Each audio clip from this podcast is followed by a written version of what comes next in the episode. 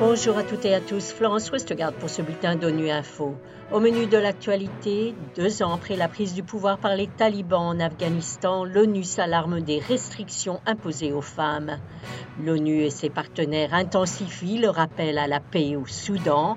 Enfin, nous verrons comment intégrer la médecine traditionnelle dans les pratiques de santé courantes. En Afghanistan, les talibans ont pris le pouvoir il y a deux ans.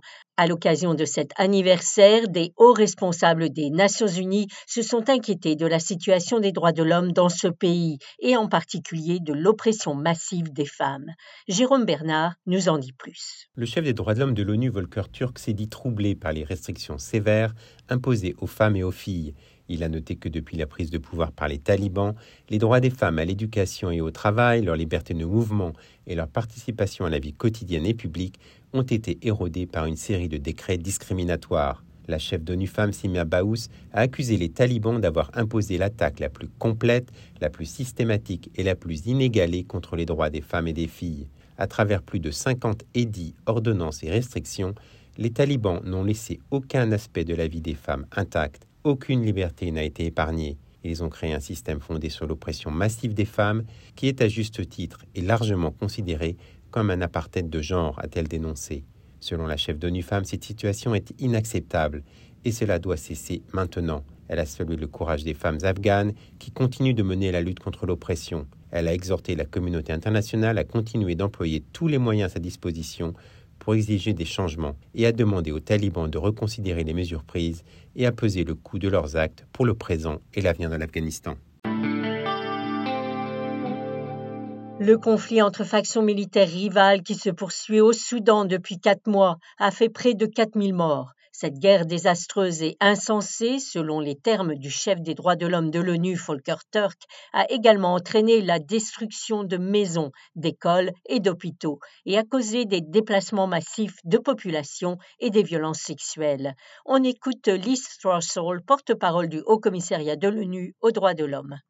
Le Bureau des droits de l'homme des Nations Unies a des motifs raisonnables de croire que les forces armées soudanaises et les forces de soutien rapide ont commis de graves violations du droit international, notamment des violations du droit international humanitaire et des droits de l'homme. Les auteurs de ces actes doivent être tenus pour responsables, a averti M. Tuk et s'est dit très préoccupé par le fait que la situation chaotique au lycée dans l'impunité est prête à être exploitée par d'autres acteurs armés opportunistes et des groupes de miliciens, ce qui pourrait entraîner une nouvelle escalade de la violence. En attendant, plus de 4000 personnes ont été tuées à ce jour, dont des centaines de civils. Parmi elles, 28 travailleurs humanitaires et sanitaires et 435 enfants. Un sommet mondial sur la médecine traditionnelle se tiendra dans quelques jours à Gandhinagar, dans le Gunjura, en Inde. Le sommet explorera le rôle de la médecine traditionnelle pour relever les défis sanitaires urgents et stimuler les progrès en matière de santé mondiale et de développement durable.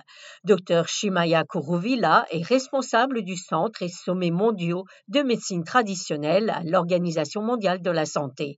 Pour elle, il est important d'avoir des informations fiables pour pouvoir intégrer la médecine traditionnelle dans les pratiques de santé courantes. Ce changement de paradigme qui est nécessaire ou qui s'est produit dans les soins de santé comporte trois éléments. Premièrement, il s'agit de personnes. Deuxièmement, il s'agit de se connecter en nous-mêmes avec nos sociétés et nos environnements. Et troisièmement, il s'agit de ce en quoi nous avons confiance, en quelle information nous avons confiance, afin que nous puissions prendre ces décisions. Et ce scientifique, et ce la tradition, et nous disons que c'est un fait un moment merveilleux pour les réunir. Nous avons tous réalisé pendant la pandémie à quel point nous sommes responsables. Nous devons apprendre ce qui est nécessaire pour notre santé et notre bien-être pour celui de notre famille et de nos sociétés, tout en étant en harmonie avec notre environnement. Mais la science est notre boussole la plus fiable en matière de santé et de bien-être. Associer cela à cette base de la médecine traditionnelle et tirer parti des deux est vraiment une voie historique qui change la donne vers la santé et le bien-être planétaire. Voilà, fin de ce bulletin de Nu Info. Vous pouvez nous retrouver sur Internet et sur nos comptes médias sociaux Twitter et Facebook.